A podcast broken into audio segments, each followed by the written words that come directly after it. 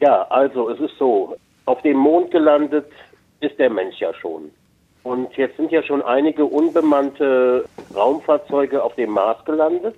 Und meine Frage ist, der Mars ist ja von der Struktur her ähnlicher der Erde als der Mond. Wäre es möglich, dass in 10, 20, was weiß ich, vielleicht früher Jahren auch mal ein bemannter äh, Transporter zum, also Transporter, ein bemanntes Raumschiff auf dem Mars landet? Tausend Antworten.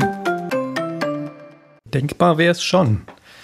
Ähm, und die Technik ist sicherlich weiterentwickelt als je zuvor, um das wirklich leisten zu können. Das Problem ist halt immer, dass die Lebenserhaltungssysteme wirklich für diese lange Flugzeit und die Aufenthaltszeit auf dem Mars ausgelegt sein müssen. Also unter einem Jahr Flug und vielleicht dann in diesem Jahr ein kurzer Aufenthalt auf dem Mars geht da nichts. Es ist halt schon verdammt, verdammt lange, aber ähm, es ist, Herr Sohn, es ist schon so, dass man natürlich die ISS benutzt, um solche Langzeitaufenthalte im All durchzutesten.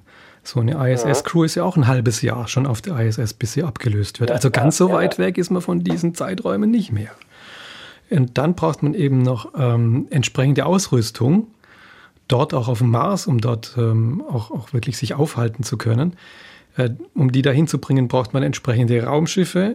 Da gibt es. Vorschläge von, vom amerikanischen Milliardär Elon Musk, der ja auch mit den Elektroautos schon viel Erfolg hat. Der hat jetzt auch mit seiner Firma SpaceX viel Erfolg und der baut gerade ein. Raumschiff, das heißt Starship.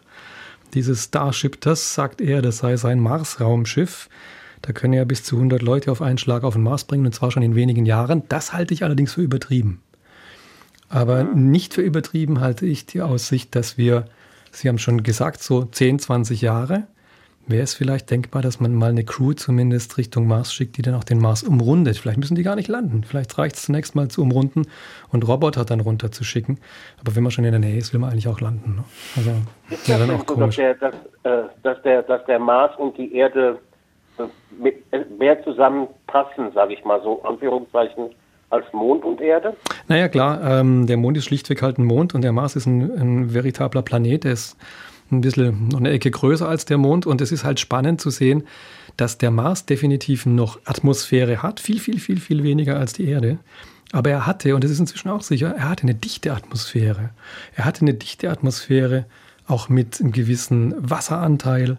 Er hatte definitiv Seen, wahrscheinlich ein großes Meer, ähm, Flüsse und weshalb er eben dann eine ganz andere Entwicklungsgeschichte genommen hat als die Erde. Das ist die spannende Frage.